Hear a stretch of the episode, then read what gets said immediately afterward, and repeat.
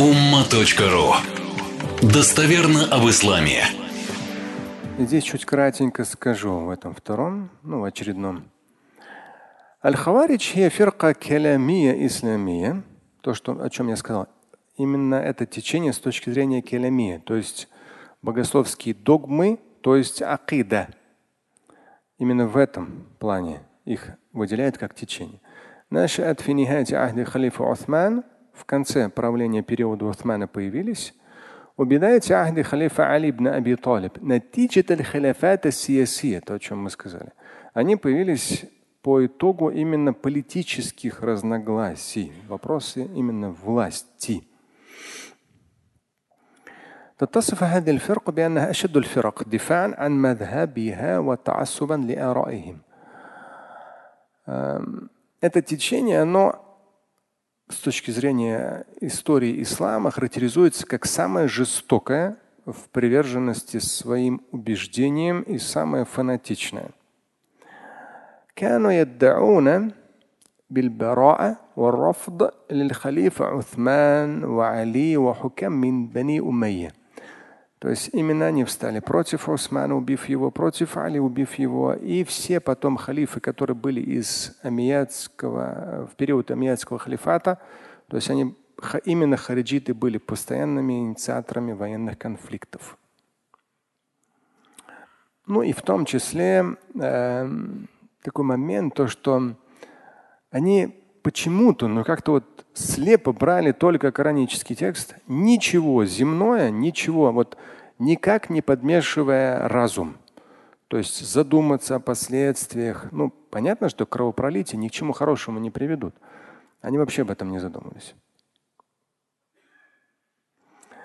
И у них в том числе среди убеждений было ма'адарурати мухасабати амири муслимин аля кули сагира. كذلك عدم حاجة الأمة الإسلامية لخليفة زمن السلم. За каждую мелочь они имели право жестко выступать против халифа. Ну, даже сагира, даже за малые грехи. То есть они имели право, то есть для себя определили, что выступают, могут выступать против халифа. Ну, это вроде как э, справедливо, но одно, когда там ну, богослов или там человек, общественный деятель или там какая-то община, ну, в письменной форме говорит, что вот, вот этим, вот этим мы недовольны. У них это все было именно с точки зрения военных восстаний, военного противостояния. Вот основное их отличие. И в то же время они говорили о том, что в период мира нам халиф вообще не нужен. То есть мы сами управимся, все само собой произойдет.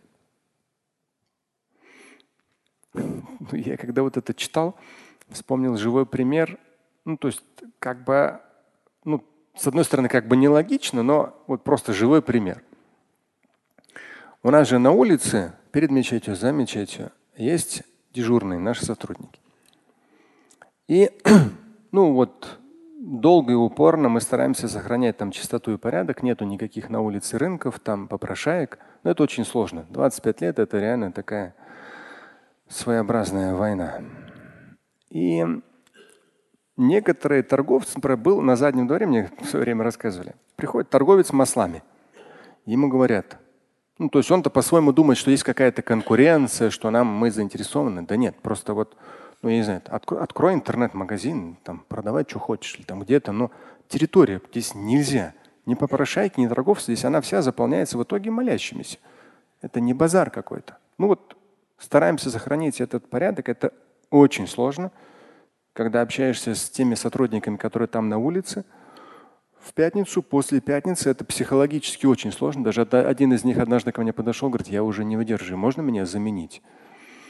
Вот, но потому что иногда прихож... прихожане начинают защищать попрошайку или торговца, это самое сложное.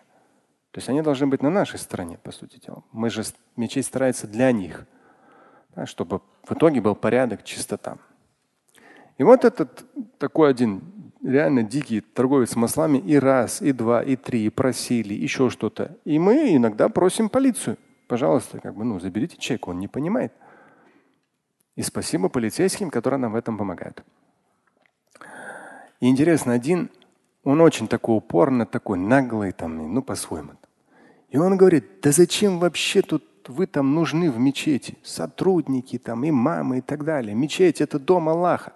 Здесь никто не нужен. Мы будем дежурить, открывать ее, когда хотим, и закрывать, когда хотим. Зачем вы здесь нужны? Представьте. Он это говорил абсолютно искренне. Если так сначала подумать, а что на самом деле, зачем нужны? Все само собой будет чисто. Каждый сам за собой будет убирать. Сам, сам, ну, там что-то сломалось, ну, сам, сами починят. Ну, сами там счетчики спишут, там, там посмотрят, там коммуналку оплатят. Ну, как-то вот там сам, само собой. Он говорит, зачем вообще все это там нужно? Какой-то порядок в Он это очень искренне говорил. И вот я когда это читал, они тоже искренне говорили, что нам тут власть, там халиф вообще там, там власть. Ну, как обычно, все, все ругают власть да, во все времена. Во все времена. Они в том числе говорили, в мирное время нам вообще не нужен халиф. Вот там военные времена там нам нужно, да, а в мирное время не нужно. Это тоже, опять же, один, одно из их убеждений, которое проходит. Слушать и читать Шамиля Аляутдинова вы можете на сайте umma.ru.